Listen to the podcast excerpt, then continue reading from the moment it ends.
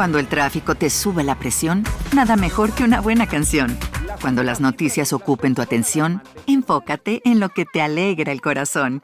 Y cuando te sientas mal, un buen médico te ayuda a sanar.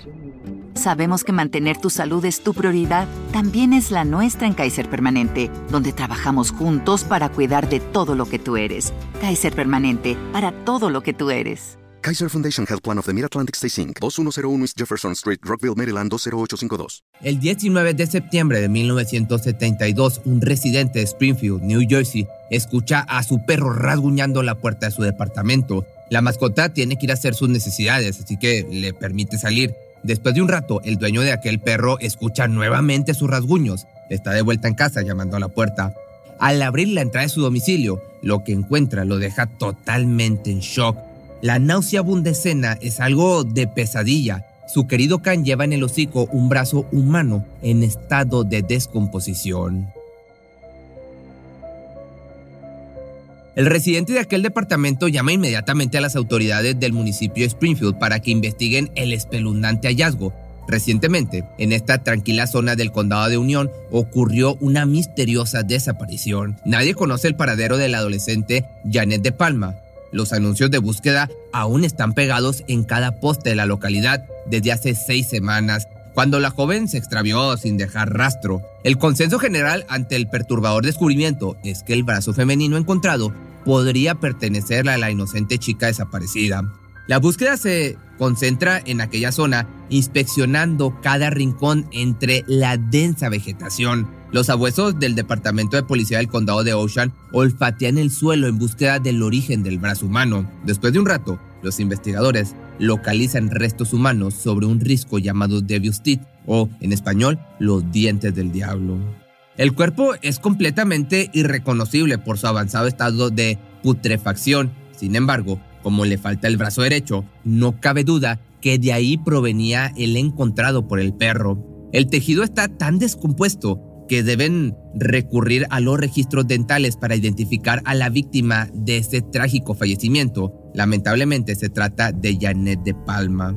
Nadie se puede explicar cómo es que la mujer llegó a este trágico final. La investigación de una desaparición podría ser en realidad un caso de posible homicidio. Los agentes se esfuerzan por trazar el recorrido conocido de la joven desde la última vez que se le vio con vida, aquel 7 de agosto de 1972.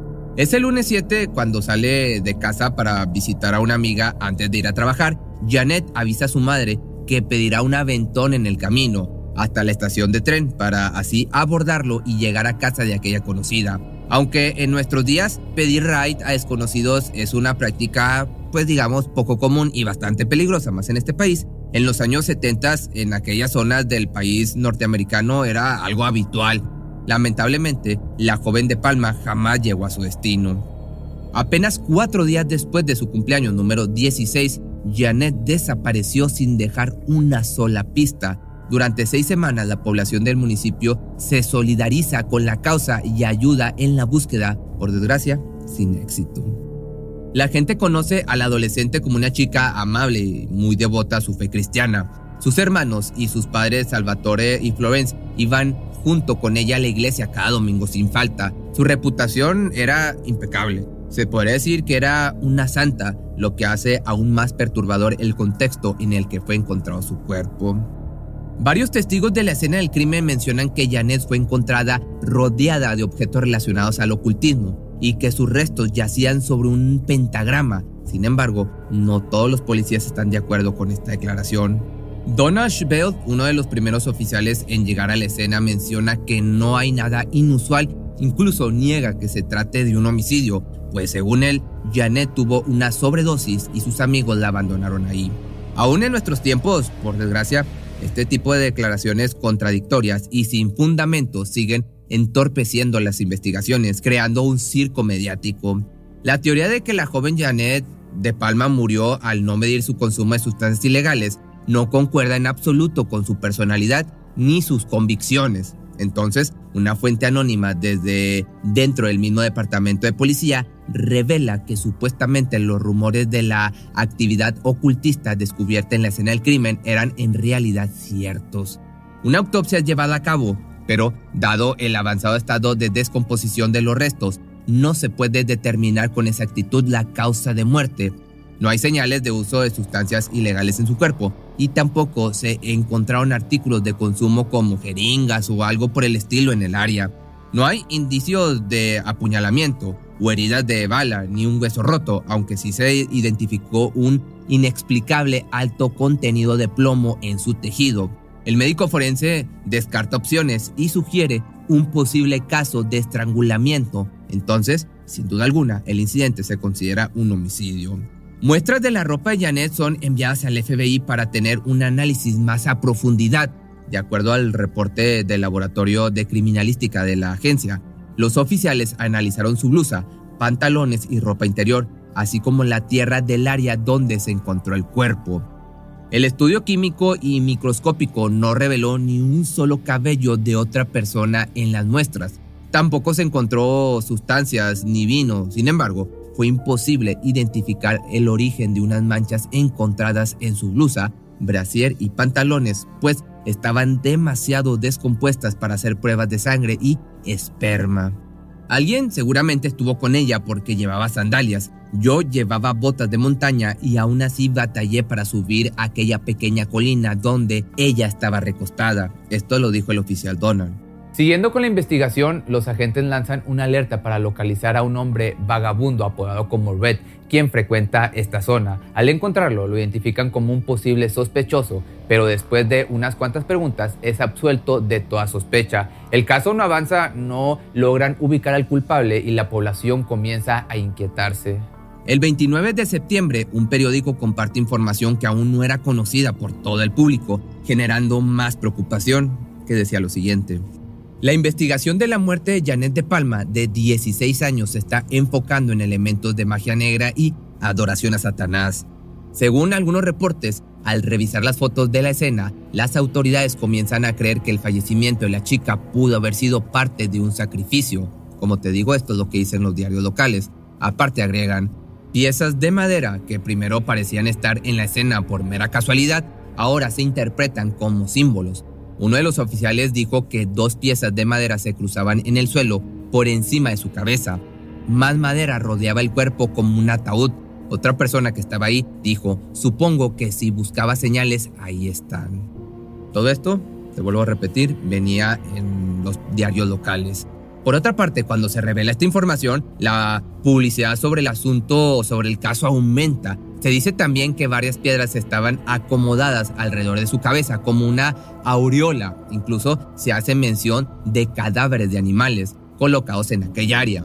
La idea de un sacrificio humano comienza entonces a tomar relevancia, no solo por estas alarmantes declaraciones, sino también por el nombre del lugar en el que el cuerpo fue encontrado, los dientes del diablo. El caso de la joven de Palma continúa generando escándalo en la zona, especialmente porque ocurrió apenas tres años después de los horribles asesinatos de la familia Manson. Los habitantes del condado de Union temen que haya algún tipo de culto satanista o brujas en los alrededores. Creen que Janet se convirtió en su blanco por su papel y participación frecuente en la comunidad cristiana. Según sus padres, ella era alguien que intentaba encaminar a otros hacia Jesús también hacía voluntariado, ayudando a exadictos y planeaba atender a la universidad bíblica. De acuerdo a un reporte del diario local, varios sacrificios que involucraban animales muertos fueron reportados cerca de la reserva de Washington, apenas a 3 kilómetros de donde el cuerpo fue encontrado. Se dice que en aquel parque los oficiales encontraron velas encendidas, un tazón con sangre, plumas y palomas con los cuellos rotos. Courier News aparte publicó otro artículo en el que se reportaba que los oficiales del condado de Union supuestamente llevaron una bruja a la escena, esperando que con su experiencia pudiera hacer sentido de lo encontrado en aquel lugar.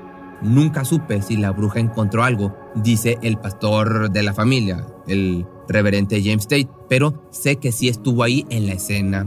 Con el tiempo y la falta de pistas, el caso se enfría y poco a poco se convierte en una leyenda urbana. Por años queda en el olvido, hasta que a finales de los años 90 la revista Weird New Jersey recibe una carta de un lector incitando a investigar aquel crimen olvidado. Cuando los editores de la revista comienzan a indagar sobre el caso y la inexplicable muerte, inmediatamente se topan con un obstáculo. La policía local se resiste a proporcionar los archivos de la investigación, alegando que toda evidencia y documento relacionado a este suceso de, de, Palma fue destruido durante la inundación por el huracán eh, Floyd en el año del 99. Más adelante se descubre que esto era completamente falso. Después de más de dos décadas de búsqueda y rechazos por parte de los fiscales en turno, la oficina fiscal del condado de Union finalmente cede y envía una copia del archivo del caso a la revista, esto en febrero del año 2021. En los documentos incluyen imágenes y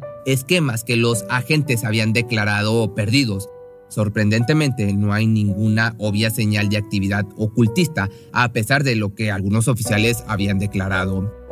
El policía Donald, el oficial de que te platicaba anteriormente, cree que el rumor comenzó cuando otros agentes fueron llamados por radio y comenzaron a subir la colina. Uno de ellos notó una roca o pequeñas piedras alrededor de su cabeza e hizo el comentario que parecían cosas satánicas. Esto último lo dijo el oficial Donald.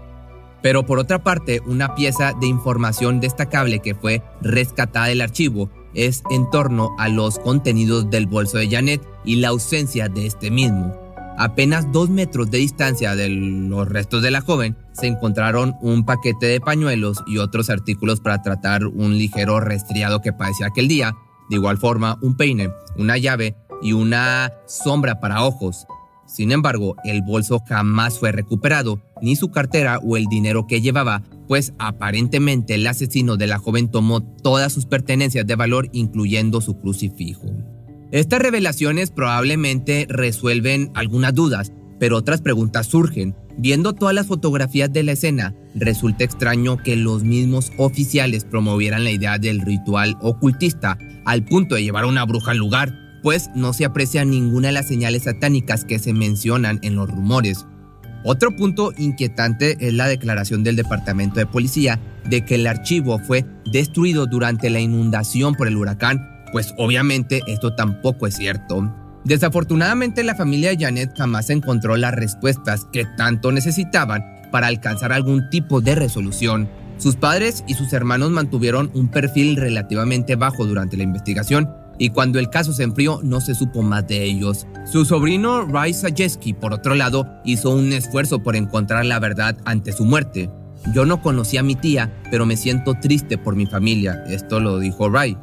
Aparte agregó, vi lo que eso les causó a mi madre y a sus hermanas. Ella era su hermanita pequeña y a ellas fue a quienes más afectó. Ray aún espera que alguien con información sobre la muerte de su tía tome el valor para compartir cualquier información con la policía, para que así su familia finalmente encuentre justicia. No creo que sea muy tarde, dice el sobrino de la difunta. Aparte, comenta que se han resuelto casos aún más viejos que este. Sería sorprendente que algún nuevo hallazgo o testimonio ayudara a encontrar al culpable si es que sigue con vida, aunque el archivo del caso que recientemente fue hecho público indica que no hubo algún tipo de actividad ocultista. Solamente quien estuvo ahí en los últimos momentos de la joven e inocente Janet de Palma pueden saber con certeza qué fue lo que realmente ocurrió. Si te gustó este video no olvides seguirme en mi otro canal donde hago videos un poco más resumidos y más actualizados. ¿No se merece tu familia lo mejor? Entonces, ¿por qué no los mejores huevos? Ahora, Egglands Best están disponibles en deliciosas opciones. Huevos clásicos, de gallina libre de jaula y orgánicos de Egglands, que ofrecen un sabor más delicioso y fresco de granja que le encantará a tu familia. En comparación con los huevos ordinarios, Egglands Best contiene la mejor nutrición como 6 veces más vitamina D, 10 veces más vitamina E y el doble de omega 3 y B12. Solo Egglands Best. Mejor sabor, mejor nutrición, mejores huevos. Visita egglandsbest.com para más información. Cuando el tráfico te sube la presión, nada mejor que una buena canción. Cuando las noticias ocupen tu atención, enfócate en lo que te alegra el corazón. Y cuando te sientas mal, un buen médico te ayuda a sanar. Sabemos que mantener tu salud es tu prioridad, también es la nuestra en Kaiser Permanente, donde trabajamos juntos para cuidar de todo lo que tú eres. Kaiser Permanente, para todo lo que tú eres. Kaiser Foundation Health Plan of the Mid-Atlantic Stay Inc. 2101 East Jefferson Street, Rockville, Maryland 20852. Atención a todos los amantes del terror. ¿Están listos para sumergirse en las profundidades del misterio?